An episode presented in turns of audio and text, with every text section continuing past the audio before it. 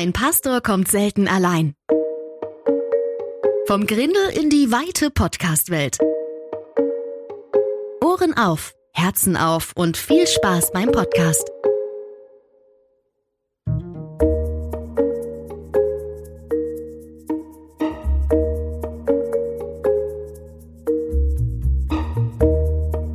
Und hier ist euer Gastgeber Sascha Gunjewitsch.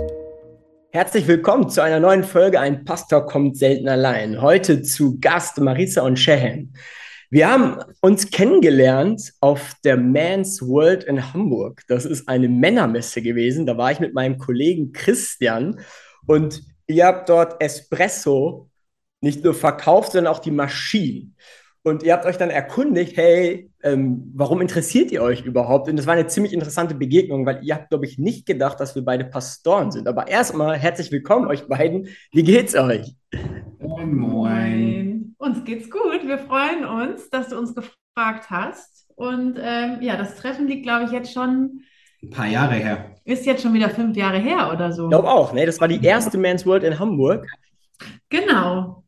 Eine sehr coole Veranstaltung. Wie war denn euer Erlebnis dort auf der Messe? War, war, war, das ganz neu für euch? Wurdet ihr vorher angesprochen? Wie kamt ihr dahin, dass ihr da ähm, mit eurem Geschäft dort wart? Wie kamen wir denn da überhaupt? Ähm, also ich glaube, es ist zustande gekommen. Ähm, das ähm, ganze Konzept kommt ja aus der Schweiz tatsächlich. Und es waren vier coole Jungs, die das quasi inszeniert haben mit dem Ziel, dass man das dann in jeder Stadt quasi machen kann. Und Hamburg war einer der Lieblingsstädte. Und die haben uns einfach gefragt, ob wir dabei sein möchten. Und da waren ja viele, viele Produkte. Ich weiß gar nicht, könnte man heute noch so eine Man's World machen, weil das klingt ja schon wieder fast so ein bisschen, nur Männer sind willkommen und die Frauen müssen draußen bleiben. Äh, so war es auch irgendwie. Das war also man, ich glaube, viele, ja, viel, ich glaube, viele Frauen dachten, dass sie eigentlich nicht da hin durften, aber ich habe gemerkt oder wir haben gemerkt, dass äh, ganz viele Frauen sich da ganz, ganz wohl gefühlt haben. Also es war, ähm, es war nicht nur für Männer. Aber so der, der Männerherz, der schlug da schon ein bisschen höher. Da waren Messer, da waren, äh, da war Kaffee natürlich auch ein yeah. Thema. Aber ich meine, Frauen trinken ja Kaffee genauso viel wie Männer. Ne, sage ich jetzt. Das war dann so, zum Teil so ein bisschen klischeehaft.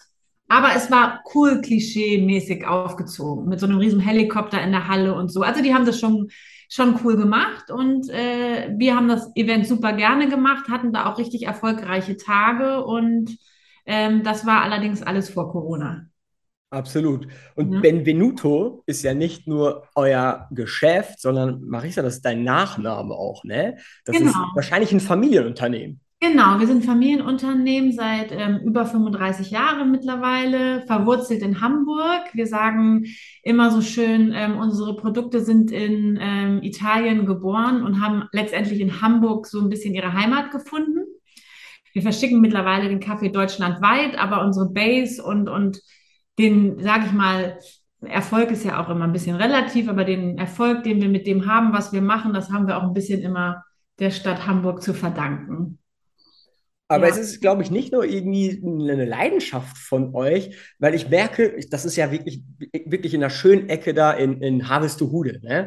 Oder ja. ist das Einsbüttel? Ich glaube, das ist Harvestehude noch, ne? Ja, für uns ist es immer das es Grindelviertel. ist das Grindelviertel. Also das ja. Grindelviertel. Wir gehören also jetzt, habt, jetzt habt ihr ein Stichwort gesagt.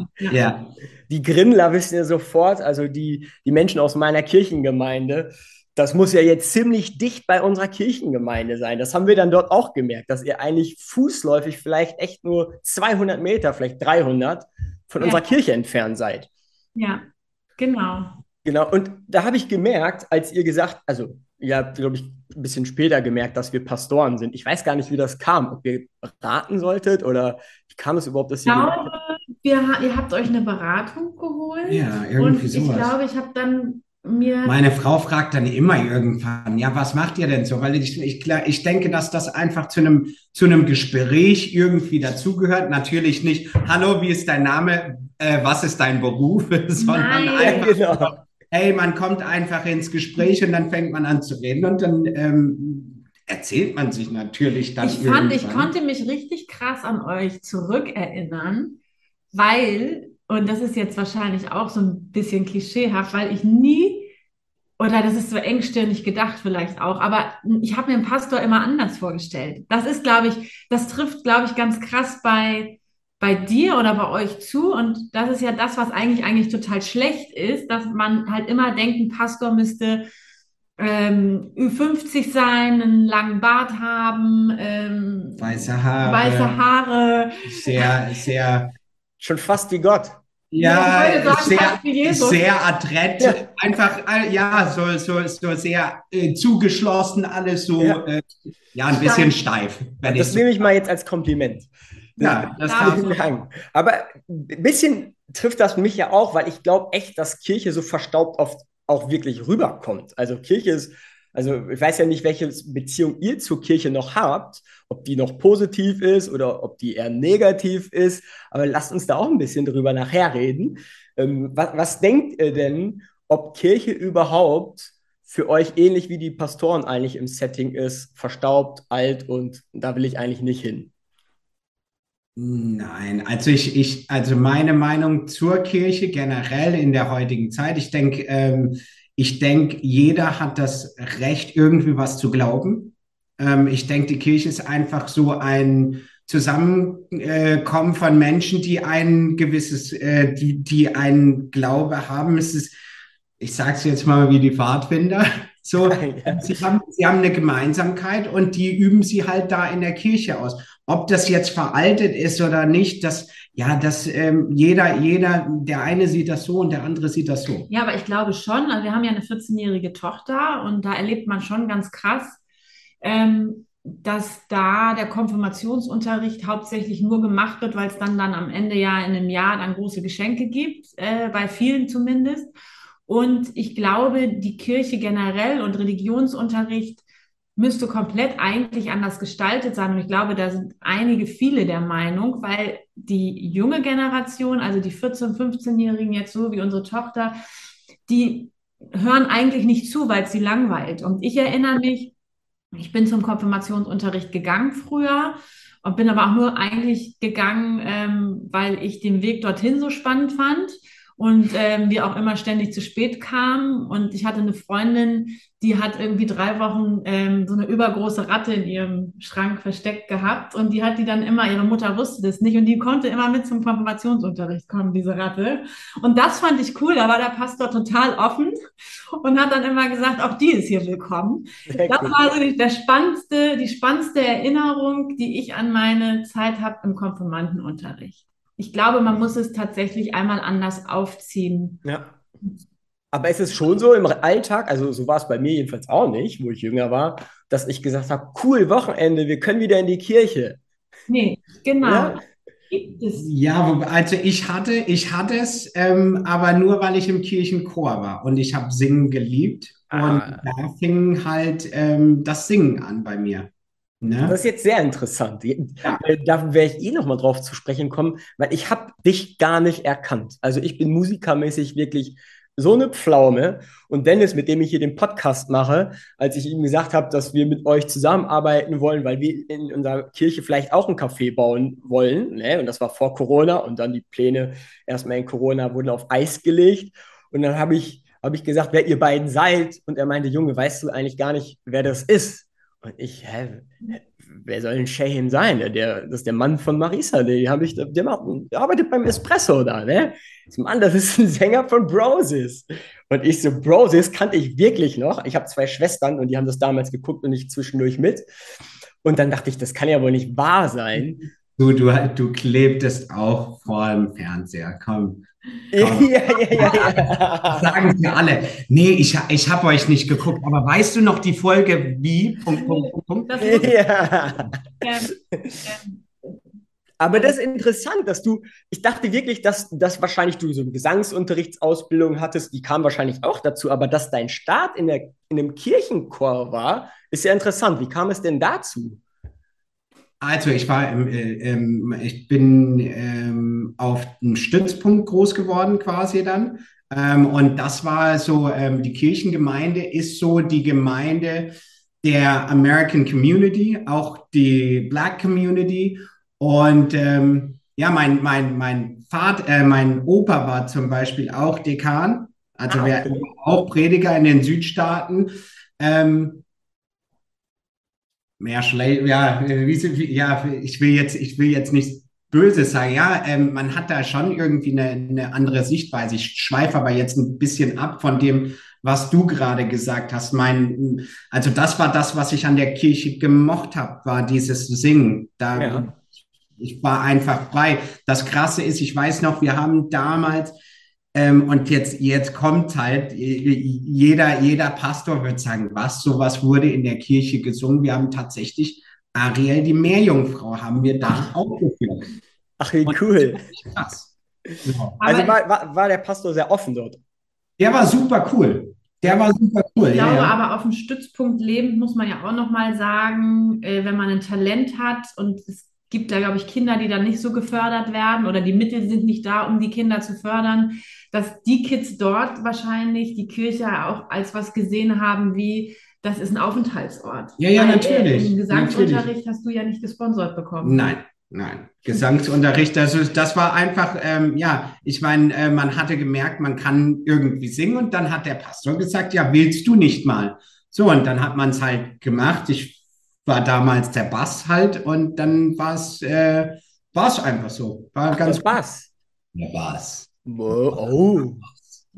Genau. Schlecht, nicht schlecht. Du hast aber leicht zwischen den Zeilen andeuten lassen, dass es dass du nicht nur positive Erfahrungen mit Kirche gemacht ja, hast. Ich, ich, ja, ähm, ich finde halt, also mein, mein Vater ist ähm, einer von elf Brüdern und Schwestern.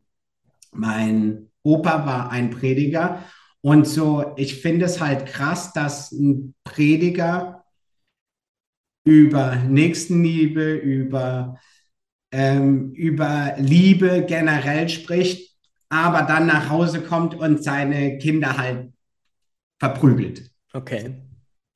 Ähm, das ist halt krass. Wobei ich jetzt, also je älter ich werde, desto, desto mehr merke ich, was für Hintergründe viele von diesen ich sag jetzt mal, schwarz-weißen Geschichten in Amerika tatsächlich ähm, stattgefunden haben, die wir als Kinder beziehungsweise oder mein Vater mir auch so gar nicht mal suggeriert hat oder würde, außer wenn man jetzt fragen würde. Okay. Also, hat das was mit deinem Gottesbild gemacht, dass du, dass du vielleicht gesagt hast, boah, jetzt zum Glauben zu Gott nehme ich mehr Abstand, weil du vielleicht auch Sachen erlebt hast, die nicht so toll waren? Ich glaube, das hat gar nichts mit Gott zu tun muss ich okay. dir nicht gestehen. Also ich, ich glaube, ich glaube, jeder trägt ein, ein Gott in sich. Ähm, wir, wir sind ja, ich meine, wir sind ein lebloses Stück Fleisch, wenn wir sterben. Ja. Also muss ja irgendwie eine Energie in uns drin sein und das nenne ich göttlich. So, das ja. ist so mein, mein Bild von Gott. So, also jeder von uns hat so ein bisschen Gott in sich und ähm, ich denke, ja. Oder eher vielleicht ein Glaube in sich. Weil ja, Gott, ich würde jetzt nicht an Gott, ich glaube hm. nicht an Gott, aber ich glaube an irgendeine was Kraft. Gött, was göttliches. Eine Kraft, die, die irgendwie, oder eine Energie, die. Eine Energie, ja. Genau, nennen wir es nennen eine Energie. Ähm, eine Energie in sich trägt, genau. Da, aber äh, mein, mein Bild, das ist halt ein Glaube. Ich meine, es gibt die Hindus, die haben wieder einen anderen Glauben. Dann gibt es die Juden, die haben wieder einen anderen Glauben. Dann gibt es die Muslime, die haben wieder einen anderen Glauben. Also ähm, da, da lehne ich mich gar nicht aus dem Fenster ähm, mit, um irgendwie zu, zu sagen, okay, das ist, äh, das ist richtig oder das ist falsch. Also jeder hat irgendwie eine Vorstellung, wie es sein sollte. Und das ist auch jedem in der heutigen Zeit oder sollte auch in der heutigen Zeit auch jedem, ähm, äh, jeder dürfte es denken dürfen. Ja.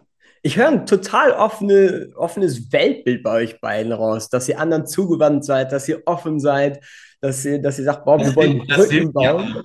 Das seid ihr auch.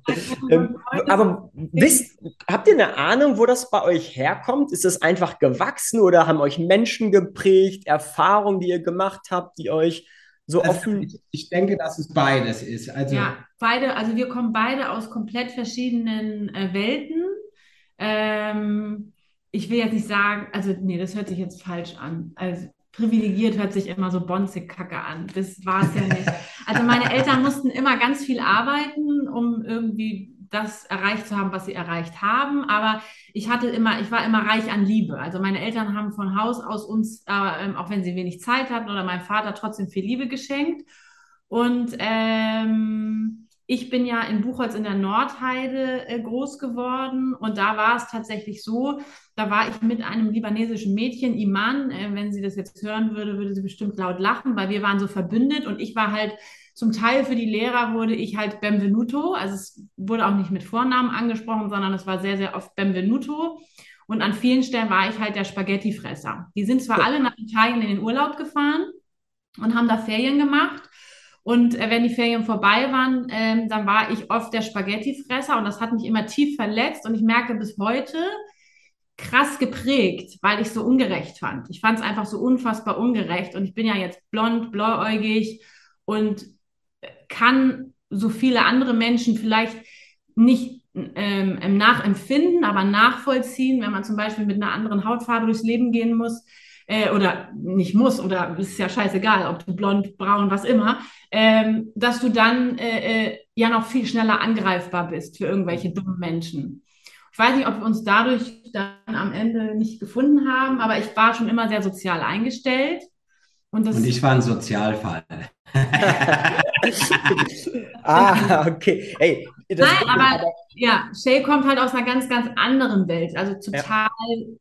Hm, ich will jetzt nicht sagen, deine Mama hat dir schon Liebe geschenkt, ja, aber es war ja. ein anderes aber, Leben. Aber meine, meine Mutter war auch, äh, die war auch eine Weltenbummlerin. Also sie hat, äh, sie hat, äh, sie ist der Lehre des Puders nachgegangen und dadurch hatte sie auch ein ganz, ganz anderes, ein ganz anderes Verhältnis zu, zu, zum Glauben.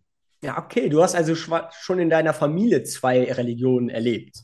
Ja, mein Vater, mein Vater ist, äh, ist aber auch der, der, der Kirche halt auch, nachdem, nachdem er aus dem Militär ausgetreten ist, weil das ist ja so ein, so ein Ding, ich weiß nicht, ob du, ob du das halt auch kennst, so, du siehst die, die Communities im Militär, das ist alles so, so, so ähm, verwurzelt miteinander. Mhm. Da ist, äh, da ist, da ist. Ich meine, die führen Kriege, aber gehen dann in die Kirche. Ich, es, yeah. es, es, ist banal. Also wenn, wenn man sich das, äh, wenn man sich das vorstellt. Es ist aber alles so miteinander ver, ver, verbändelt und verschwägert. Sehr familiär dann. Genau. Eingeschweißte Communities, äh, da ist die Kirche, äh, der Sportplatz und das Militär. So. Das sind so die, die, die, drei, die Dreieckspunkte erstmal. Ne? Ja. Und das hat dich dann aber auch äh, da zusammengeschweißt mit der Community oder hast du dann gemerkt, weil du gesagt hast, Sozialfall, warst du eher so der Krawalltyp? Nein, nein, nein, das meinte ich nicht. War, äh, äh, bei mir war es einfach ein bisschen anders. Ich, ähm, ich war eher so ein bisschen Einzelgänger. Ich bin ähm, wir waren, äh, wir sind ganz anders aufgewachsen. Wir hatten nicht so viel Geld, ähm, aber auch nicht so reich an Liebe, wenn man es so sagen möchte. Da braucht man 25 Mal umgezogen. 25 Mal in meinem Leben umgezogen. Oh. Also ähm, wirklich sesshaft wurde ich halt auch nicht. Und dadurch ähm, sieht man die Welt halt, glaube ich, auch ein bisschen anders. Man muss ein bisschen ähm, auf die Leute zugehen. Man muss ein bisschen äh, andere Menschen kennenlernen. Deshalb bin ich heutzutage, glaube ich, immer noch so ein bisschen ein Eigenbrötler. Einfach aus dem Grund, weil ich nie, nie wirklich, äh, äh, ja, ja, so, so, so, Bindung so Fuß, also. Fuß oder Wurzeln geschlagen. Ich habe noch nie Wurzeln geschlagen. Also okay. ich bin jetzt hier fast, wie lange? 15 Jahre oder über nee, 15 über 15 Jahre. Jahre jetzt. Und das ist schon, das ist jetzt mein Rekord jetzt, ja. Nicht schlecht, nicht schlecht. Aber ich finde zum Beispiel, dass, ähm, was dich ja auch geprägt hat, das, was du ja auch oft sagst, ähm, wenn es um Hautfarben geht und Nationalitäten, dass du ja immer sagst, ähm, in Amerika. Ja, das, das war ja das, was ich, was ich vorhin, ich wollte es jetzt nicht, ich wollte nicht zu doller ausschweifen. Aber ich finde, das bringt es schon auf den Punkt. Ja, in, äh, in Amerika sind wir halt in der, in der schwarzen Community gewesen, weil mein Vater ist halt schwarz, meine Mutter ist weiß, aber Nee, wir waren auch nicht in der schwarzen Community. Eigentlich waren wir so in der Mixed Race Community. Also da waren die die Koreaner, die mit den Schwarzen zusammen waren, ob, weiß, äh, ob, ob Frau oder Mann, vice versa, wie auch immer, ähm, Weiße mit Schwarze, Hispanic mit, also die ganzen Mixed Races waren da zusammen. Okay. Zu schwarz für, für die schwarze Community, aber zu weiß für die weiße Community. Also man war irgendwie so ein Mixed Breed. Man ja. war irgendwie so zwischendrin. Ne? Und das, ähm, ja, das ist, glaube ich, das, was auch so ein bisschen die Augen geöffnet hat, dass es halt nicht nur alles schwarz und weiß ist. Es gibt halt auch ein Grau. Okay. Das hat dich schon früh geprägt. Wie habt ihr beiden euch denn kennengelernt? Wo hm? sind eure Wege zusammengekommen? Ich soll, ich soll erzählen. Also wir, äh, wir hatten, äh, wir haben uns tatsächlich hier in Hamburg kennengelernt. Da hatte meine Frau ein Praktikum auf den ähm, äh, bei Bravo TV gemacht. Genau, ich war Ach. Praktikantin bei Bravo TV. Bra Bravo TV. Ja, Bravo ja, TV, ja, ist ja richtig. Auf ja. MTV, ne? War das noch? Das war, glaube ich, damals lief das, lief das auch auf RTL 2 oder ich weiß das gar nicht mehr. Aber wir kennen das alle, Bravo TV. Ja, das ist ja gewesen eigentlich, weil ich war damals erst 17 und ähm, er wollte meine Nummer haben und ich habe dann gesagt, nee, bekommst du aber nicht. Und dann habe ich den Redakteur angerufen und zu der Zeit hat man alles bekommen, was man wollte, weil, ja, ne? weil wir waren ja Broses. Doch, nein, nein. In welchem Jahr war das denn? Bis, 2001 bis 2006 warst du bei Broses. Also genau. War das am Anfang deiner Broses-Karriere? Das war ganz am Anfang, ja. Ganz am Anfang. Das war ganz mhm. am Anfang tatsächlich. Dann hatten wir ein bisschen On-Off. Und irgendwie, wir hatten eigentlich sieben Jahre On-Off. Wir hatten ein bisschen On-Off. So. Sieben Jahre? Nein, das ist jetzt hört sich übertrieben an. Nein, aber das war schon eine sehr turbulente Zeit auf jeden Fall. Also ich glaube, ähm, man geht mit 17 da relativ naiv an so ein Thema ran und äh, ich glaube aber trotzdem, dass wir am Ende treu sind im Sinne von, dass wenn wir, wenn wir jemanden in unseren Inner Circle lassen, dass der dann auch bleibt. Also wir sind nicht oberflächlich. Du warst eigentlich auch nie oberflächlich.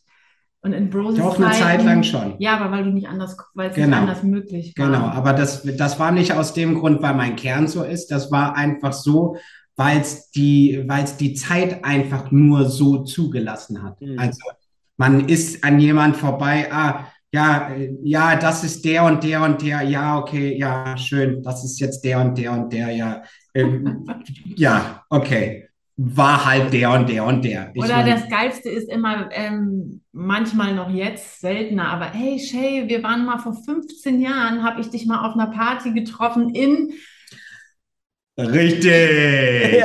Ja. Ach so, du warst das. Nein, sorry, sorry. Und das hat nichts mit Oberflächlichkeit zu tun. Das du hast einfach zu viele Menschen kennengelernt, oder? In der Zeit. Ja, also, also wenn, wenn, wenn, wenn, wenn jemand ein markantes Gesicht hatte oder irgendwie einen markanten Namen oder dann habe ich den irgendwie wiedererkannt, aber so. Zu der Zeit, zu der krassen Zeit ist das, glaube ich, schon fast unmöglich gewesen. Ja. Die waren ja eigentlich so 360 Tage im Jahr unterwegs, unterwegs sechs, ja. also fünf Jahre aktiv. Ja, ja richtig. Was an was ja, ich mich das erinnere. war hart. Oh Mann. Und wie, wie ging das dann weiter? Also ihr habt jetzt noch nicht ganz so erzählt, wie, wie du es geschafft hast, Shahim, Marissa um den Finger zu wickeln. Äh, also die, da hast dich sehr viel Mühe. Du hast dir wirklich viel Mühe gemacht. Also Shay war dann so verrückt, äh, ich bin ja noch zur Schule gegangen. Der hat dann auch oftmals im Matheunterricht oder so angerufen. Und das Lustige war natürlich, dass in der Zeit tatsächlich ja jeder auch dieses Format kannte. Also jeder kannte dieses Format, jeder kannte, ähm, mh, ja, jeder kannte Broses quasi. Und das habe ich natürlich niemandem oder kaum jemandem damals erzählt, weil ich natürlich auch nicht wusste, was ich da jetzt überhaupt mache und warum ich das jetzt überhaupt mache. Es könnte ja auch wirklich böse oder doof enden. Am Ende haben wir eigentlich krass durchgezogen und ähm, ich musste, glaube ich, in den Jahren zur aktiven Zeit mehr einstecken und jetzt ist es umgekehrt. Aber also okay es so. Es ist die Waage. Also die Waage hält sich äh, im Gleichgewicht ja. einstecken im Sinne von ähm, Zeitopfern oder dass man. Nein, sie wurde tatsächlich ganz nach hinten geschoben, trotzdem. Ja, ne? ja ich, nach, ganz nach hinten. Ja, ich glaube, ich war halt 17, 18 und ähm, ähm, ich glaube, das Umfeld denkt natürlich dann, das ist vielleicht auch menschlich, da kann man noch nicht mal jemandem Vorwürfe machen. Die ist jetzt 18, ähm, wie viele Mädels sind da äh, generell am Start, äh, in der ganzen Gruppe ja. verteilt, keine Ahnung. Äh, die bleibt jetzt sowieso nicht lange. Die wird dann wahrscheinlich nach drei, vier Monaten ausgetauscht. Das war halt eben bei uns nicht so, weil wir dann doch irgendwie immer wieder zueinander gefunden haben und uns vielleicht durch diese Gegensätze, die wir haben, ganz krass, ähm, dass wir uns, dass das vielleicht die Anziehung war, dass wir gesagt haben, okay, wir, wir, wir halten zusammen und da waren auch Zeiten, die waren halt sehr beschwerlich und nicht so schön. Aber ich glaube, das hört sich so cheesy an, aber am Ende ist es ja so, dass diese Zeiten, die einen ja eigentlich, die schweren Zeiten, aus denen lernt man ja eigentlich, das versuchen wir auch immer unseren Kindern zu sagen, dass wir sagen, ähm, wenn immer alles super läuft und glatt läuft, dann ähm, hast du es im Leben später wahrscheinlich viel schwieriger durchzuhalten, durchzukommen. So. Und Shay hat eine unglaubliche Durchsetzungskraft und Vermögen. Also bis der kaputt ist, dauert es sehr lange. Und ich muss sagen, ich habe das, glaube ich, mit den Jahren einfach mit dazu gelernt. Also das habe ich von ihm definitiv gelernt. Ihr lernt also mit Herausforderungen umzugehen in Krisen. Also Krisen sind ja auch immer Riesenchancen. Genau. Was sind für euch Indikatoren gewesen, wo ihr sagt, boah, das hilft euch in Krisen? Also wie, hält, wie haltet ihr durch? Was gibt euch Kraft oder Hoffnung, Motivation? Wir, wir reden, wir zerreden alles. Das wir haben immer viel geredet. Ja. Du eigentlich nie geredet? Aber mit dir schon. Mit mir. Also mit ihr habe ich, habe ich, äh, wir können reden und reden und reden. Wir Aber kommen zusammen ja in einem Raum und wir reden und wir reden und reden, gehen dann raus und was habt ihr geredet? Ja, nichts. So, so also wir reden und reden und reden und ich glaube, das hilft uns einfach auch ein, ein Problem zu analysieren. Ähm, zu studieren und selbst ähm, äh, sind wir unser, unser, unsere Lösung. Wir kommen selbst irgendwie ich, auf unsere Lösung ja. durch das Reden. Ich glaube zum Beispiel zu der aktiven Broses-Zeit zum Beispiel, da war es ja so, dass die letztendlich, ähm, dass man hätte denken können, er sei oberflächlich, aber ich habe es ihm immer sehr hoch anerkannt. Er ist zum Beispiel teilweise für keine Ahnung, wenn sie einen Tag frei hatten, dann ist er halt nach Hamburg geflogen gekommen von Heidelberg. Er hätte die Zeit ja auch anders nutzen können und ist dann zum Teil drei, vier Stunden geblieben und mit dem Flieger dann abends wieder zurückgegangen. Und das hast du ja gefühlt, wenn du frei hattest, die ersten Monate, die erste Zeit immer gemacht. Also ich glaube, so, eine, so eine, ein Grundurvertrauen, das entwickelt man, aber ich wusste eigentlich, ähm, okay, der, der ist zwar krass unterwegs zum Teil, aber äh, der ist trotzdem anders. Das habe ich irgendwie gespürt. Ich wusste noch, noch das so ausarbeitend noch. Sag das doch mal, das kam gerade nicht an. Ich habe gesagt, ich habe gewusst, dass ich da irgendwie noch so, das kann ich noch rausholen aus ihm. Ah, du kannst es aus ihm noch mal rausholen. Und du kannst dich auf ihn verlassen. Ja, auf jeden Fall, zu 1000 Prozent. Ja. Füreinander eintreten. Ich habe einen Bibelvers der Woche jedes Mal mit. Ich habe mal einen mitgebracht und vielleicht könnt ihr euch damit identifizieren oder ihr sagt, boah, stimmt, solche Sachen erlebt ihr auch. Vielleicht nehmt ihr die Kraft woanders her. Der steht in Jesaja, Kapitel 40, Vers 30 und 31. Es mag sein, dass selbst junge Leute matt und müde werden und junge Männer und junge Frauen völlig zusammenbrechen. Doch die, die auf den Herrn warten, gewinnen neue Kraft. Sie schwingen sich nach oben wie Adler, sie laufen schnell, ohne zu ermüden.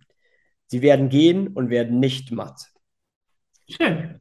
Das ist so ein Vers, wo ich merke, boah, das inspiriert mich, da bekomme ich so meine Kraft her.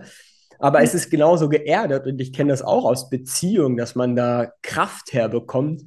Merkt ihr das auch, dass ihr voneinander diese Kraft bekommt oder gibt sie auch noch von außen, wo ihr sagt, boah, das das gibt euch Kraft und lässt euch nicht müde werden. Unsere Kinder geben uns sehr, sehr viel Kraft. Also die, die rauben uns zwar auch sehr, sehr viel Kraft und Nerven, aber sie geben uns halt genauso viel Kraft, ähm, weil das ist so der Ansporn auch äh, des täglichen Lebens einfach auch, egal was passiert, wir müssen da durch. Ne? Ähm, ja. Alleine für die Kinder. Ich glaube, ein positives Mindset. Wir sind auch kaputt weil wir auch relativ viel arbeiten und wir sind auch müde. Aber wir stehen trotzdem und das äh, geht uns beiden so. Und wenn es dem einen nicht so geht, dann, äh, dann komme ich auch mal um die Ecke und dann sage ich zu dir, oh Mann, komm jetzt. Zum Beispiel die Kleine, die ist jetzt vier, die kommt dann morgens um, um immer am Wochenende um sechs und um halb sechs und ähm, ähm, sitzt dann bei uns aufrecht im Bett, weil sie auch noch nicht alleine in ihrem Bett schlafen möchte und sitzt dann da und sagt, hey, guten Morgen, ist doch toll, Mama, bist du schon wach? Und dann wird so ein bisschen auf die Wange geklopft und so. Und Shay ist da so, boah, ich lass mich in nee, Ruhe, ich will schlafen.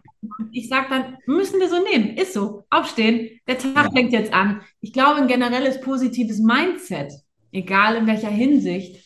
Ich glaube, es gibt sicherlich Menschen, ähm, die können das vielleicht nicht so. Ich glaube einfach, das ist auch eine Eigenschaft, die entweder angeboren ist oder nicht. Aber ich glaube, ähm, so Kopf in Sand stecken, äh, das haben wir eigentlich nie gemacht. Wir haben eigentlich immer gesagt, okay, komm, neuer Tag und jetzt geht's halt weiter. Augen zu und durch. Und es darf auch beides geben. Ne? Das haben gerade die Zuhörerinnen und Zuhörer nicht gesehen, dass Shehin seinen Kopf auf den Tisch gehauen hat, als 6 Uhr, um 6 Uhr kommen die Kinder ins Zimmer. Nein, ich bin, ich bin trotzdem ein Frühaufsteher, also so ist es nicht. Aber es gibt einfach so manche Tage, wo du einfach sagst, es, äh, ich kann bis, wenn ich, wenn ich um sieben, wenn mein Wecker um sieben klingelt, ist es kein Problem, stehe ich auf.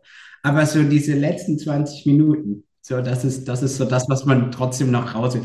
Aber nochmal zu, dein, äh, zu, deinem, ähm, zu deinem Vers, weil wir ja gesagt haben, in, innerhalb von uns schlummert ja irgendwas Göttliches. Wie auch immer. Man ist ja auch nicht mit einem Partner manchmal. Oder man braucht eine Hilfe. Und was führt man in dem Moment? Man führt eigentlich Monolog. Ein Gebet ist ja auch ein Monolog jetzt in dem Sinne. Und sobald ich einen Monolog führe, gehe ich ja in meinem Kopf ja verschiedene Szenarien durch. Hilfe, ich, ich, ich rede ja mit mir selbst, um mir selbst quasi in dem Sinne, weil es ist ja nichts da, was ich, was ich jetzt greifen kann, eine Antwort zu finden. Und ich projiziere das, ich gehe ja einfach, oder das ist so dein, dein Vers, was du hast. Und deshalb denke ich, äh, so, so Monologe zu führen oder mit irgendjemand darüber zu sprechen, ähm, ist, glaube ich, der beste Halt oder, oder den besten Anschucker, den du haben, Anschubser, sorry. Ja, alles gut. Äh, Anschubser. Wussten, was du meinst. Ne, du wusstest, was ich meine. ähm, so ein Anschubser, den man, den man dann bekommen kann, glaube ich. Ich finde es auch gerade ziemlich cool, wie du Gebet in Alltagssprache übersetzt. Weil genau das ist es, dass man ein Gespräch führt, ob man mit sich selbst oder mit jemand externes, wo man auch nur glaubt, dass die Person da ist, Gott oder jemand anders in anderen Religionen und wo man versucht, etwas zu reflektieren oder auch abzugeben. Ja, manchmal hat man ja vielleicht auch Fragen oder Bitten. Ich weiß nicht, ob du auch Bitten in deinem inneren Monolog hast, wo du sagst, boah, ich will da eine Antwort haben und die brauche ich nicht jetzt, aber vielleicht wäre cool in einem Monat oder sowas. Ich meine, das ist ja das, das ist ja das, was, ähm, wie, wie, nennt sie, wie, wie nennt man das? Aff Affirmierung? Affirmation, ja. Affirmation, ja. Die viele wachen ja morgens auf und sagen sich ja jeden Morgen gewisse Sachen und die leben dabei. Ich kenne genug Leute, die sagen, du, ich sag mir das und das und das am Morgen. So, und wenn das klappt, dann klappt das ja. So, dann bieten Sie ja auch irgendwo hin, also, dass ja. irgendwas funktioniert. Ich habe eine sechsspurige Autobahn im Kopf. Ja, das sind zwölf, zwölf. sechs in die eine Richtung und sechs in die andere Richtung. Ja. So viel Gedanken.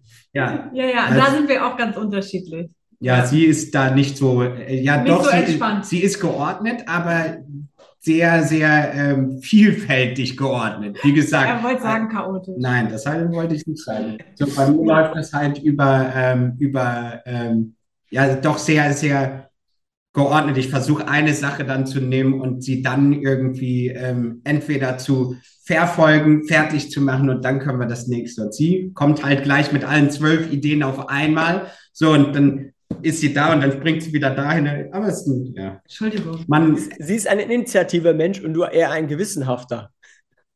Fokussiert. Ja. Wenn du das so beschreibst, dann ja. Ja. Ich jetzt, ja, denke ich ganz kurz. Ja. ja. Wie ist das bei euch, wenn, wenn ihr träumen würdet, jetzt mal über Kirche noch einmal kurz. Ne? Jetzt dürft ihr sehr kritisch zu meiner Kirche sein oder zu, zu allen Kirchen. Ich wünschte mir, dass Kirche viel offener wäre, ne? dass es ein Ort wäre, der Menschen Heimat geben würde. Und glaubt ihr, dass es so einen Ort bräuchte noch? Und wenn ja, wie müsste er aber aussehen? Weil ihr gesagt hatte, Kirche sollte sich ändern. Definitiv.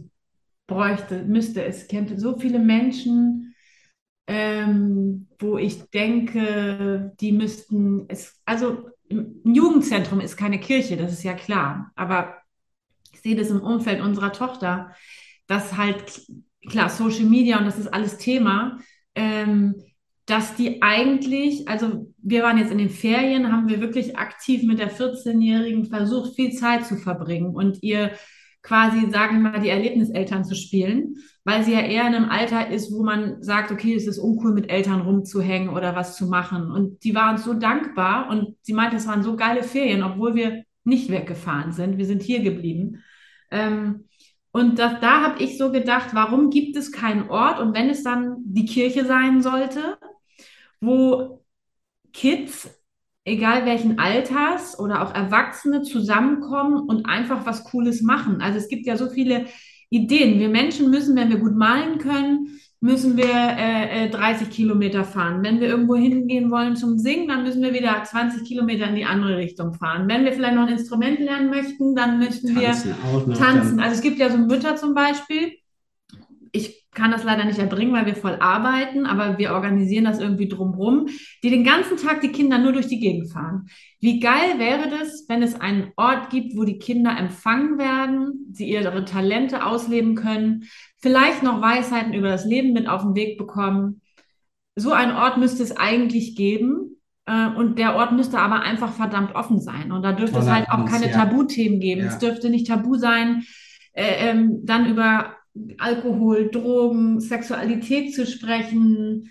Ähm, ich glaube, viele Teenies bräuchten einen erwachsenen Ansprechpartner, weil sie die Eltern nicht als Ansprechpartner nehmen.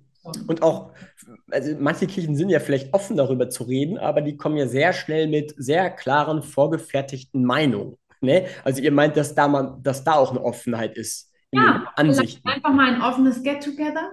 Ja. Oder? Ja. Und dass Kinder auch zusammenkommen aus aus äh, ähm, Brennpunkten und Kinder zusammenkommen, äh, denen es vielleicht wesentlich besser geht, weil die können eigentlich am Ende krass viel voneinander lernen. Ich glaube, die ergänzen sich erst richtig.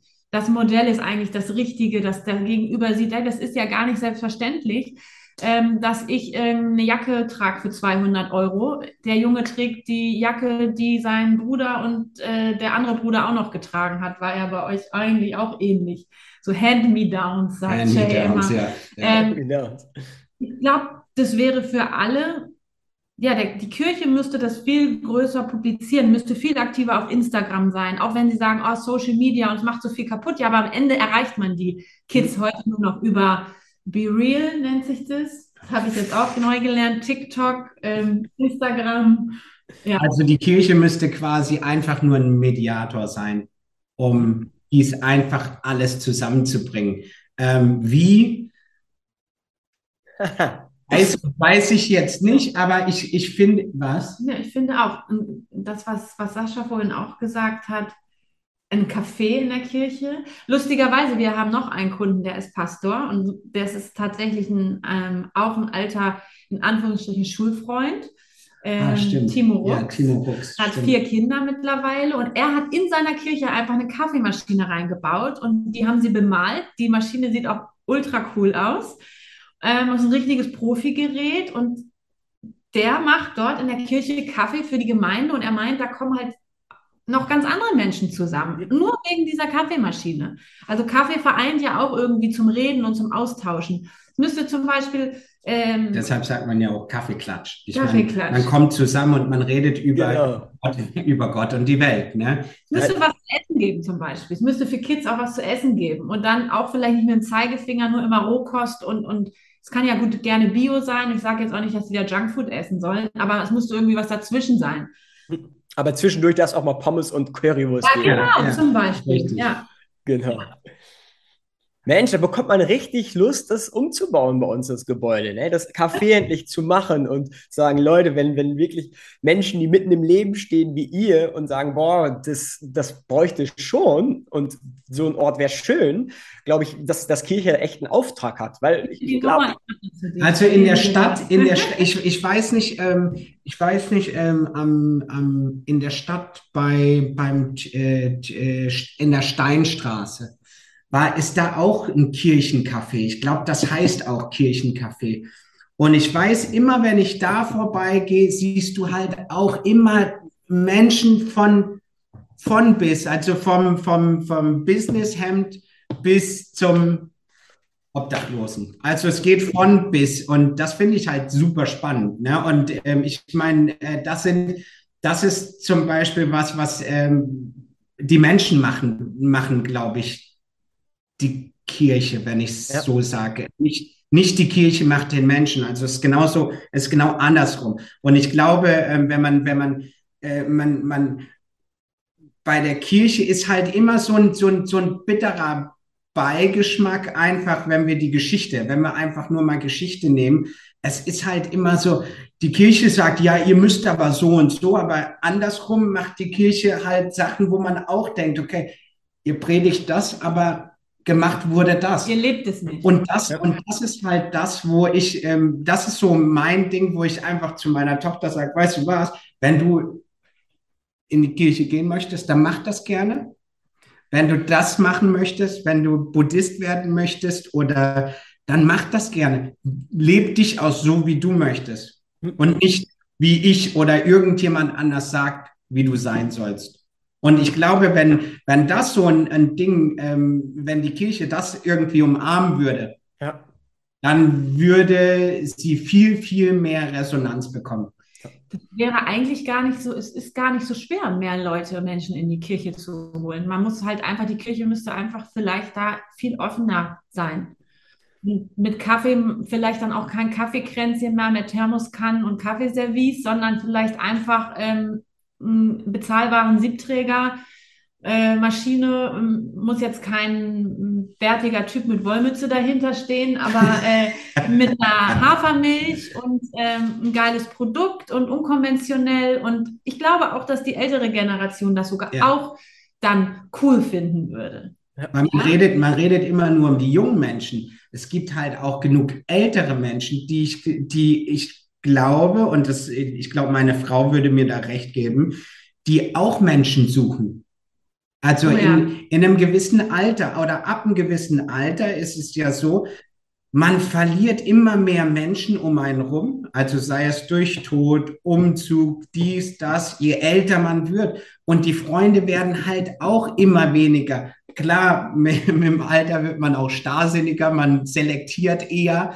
Und ähm, aber das wäre zum Beispiel auch ein Punkt, ah, wo man auch die zusammenbringen das könnte. das ist zum Beispiel etwas, was, glaube ich, hier in Deutschland nochmal ganz anders ist wie in Italien. In Deutschland ist man dann ab Rentenalter 60 bist du dann Rentner, auch wenn du noch voll in der Blüte deines Lebens bist, egal, du bist Rentner. Äh, du taugst nichts mehr so nach dem Motto für die Gesellschaft, du kannst ja keinen Beitrag mehr leisten, weil du wirst ja jetzt alt. Ähm, oh, alte Menschen, nee, kein Bock, Pflegeheim.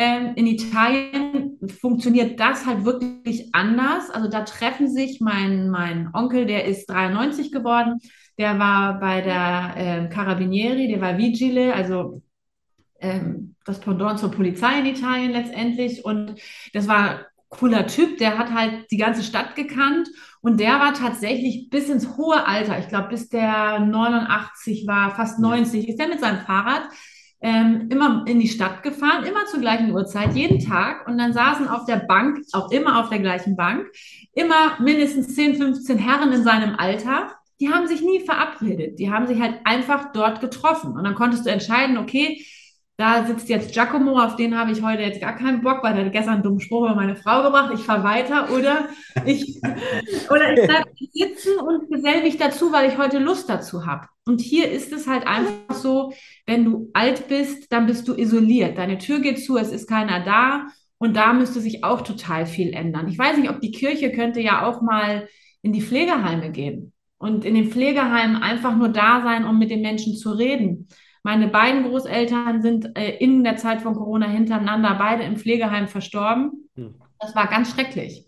Hm. Das hat mich ganz, also ich hätte total viele Ideen, ich wüsste nicht, wie man sie umsetzen kann, aber was ich da gesehen habe, war, dass ich glaube, man kann das vielleicht nicht nachweisen, ähm, klinisch nicht nachweisen, dass jemand an einem gebrochenen Herzen stirbt oder an Einsamkeit, aber ich bin mir hundertprozentig sicher, hätten die Menschen da mehr Geselligkeit, hm. Menschen zu ihnen kommen. Es gibt ja auch Menschen, die können nicht mehr irgendwo hin.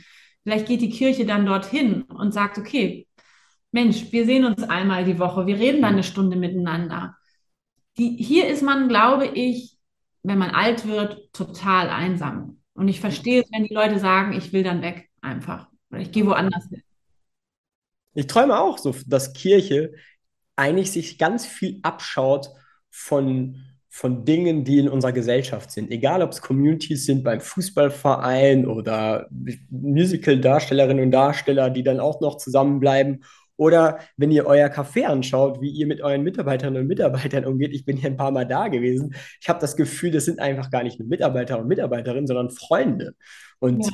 ihr lebt dort Familie, so Community ja. und tretet füreinander ein. Ich sehe ich habe auf deinem Instagram-Account gesehen, dass, dass du dich eingesetzt hast für Flüchtlinge oder jetzt in der Ukraine-Krise, dass ihr Menschen helft, wo ich merke, boah, das, ihr macht so viele Dinge, die eigentlich Aufgabe von Kirche wären. Ich muss da immer ehrlich sein. So viel habe ich, glaube ich, gar nicht gemacht. Und das ist, das ist aber eine Tugend von ihr, sie ist super ehrlich.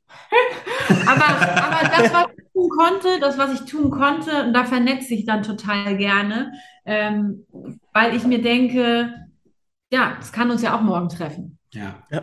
Du hast mir erzählt von, von einem Fußballspieler, den du vermittelt hattest, wo sich nachher herausstellte, dass es gar kein ja. Fußballspieler war.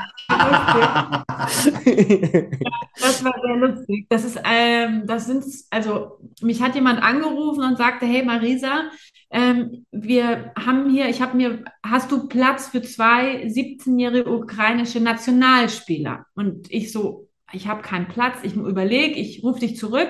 dann habe ich zurückgerufen, habe gesagt, du, ich habe keinen Platz, aber ähm, was brauchen die? Sagt sie, ja, das sind krasse Nationalspieler ähm, aus der Ukraine und die waren gerade auf dem Weg in ihre Karriere und ich so, oh nein, das ist ja richtig ätzend. Sag ich, warte, ich habe eine Idee, ich rufe eine Freundin an.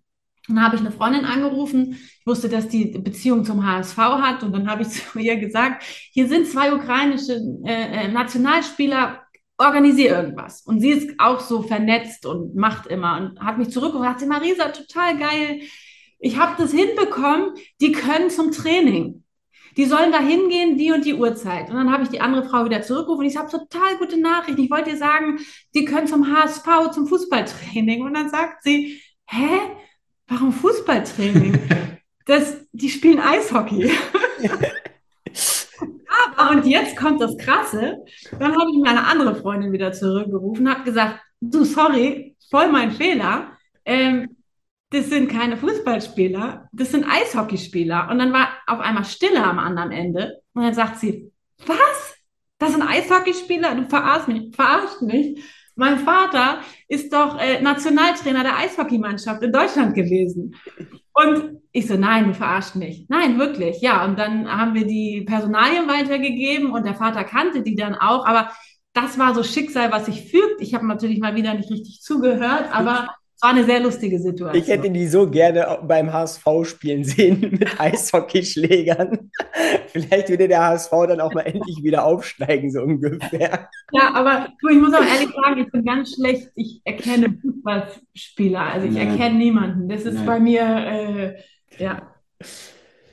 Wenn, so als letzte Frage, wenn ihr, wenn ihr euer, euer Leben so anschaut, zurückschaut, und seht, wo ihr jetzt seid. Wo, was sagt ihr, ist das, wo ihr sagt, diese Fehler oder diese Herausforderungen, diese Krisen, die umarmt ihr heute, weil sie euch nach vorne gebracht haben. Obwohl es vielleicht schwierig war, sagt ihr, boah, von denen habt ihr am ja. meisten gelernt.